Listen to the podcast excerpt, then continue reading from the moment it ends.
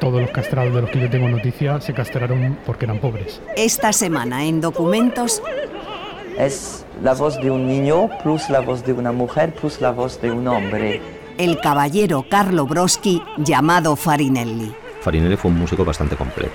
Siempre he seguido la misma vida de cantar todas las noches a los pies soberanos. Se dedicaba a cantar para el rey todas las noches. Farinelli actúa directamente como un privado de los reyes. Documentos Radio Nacional de España. El proyecto Farin es el proyecto de un gran gestor Los viernes a las 11 de la noche.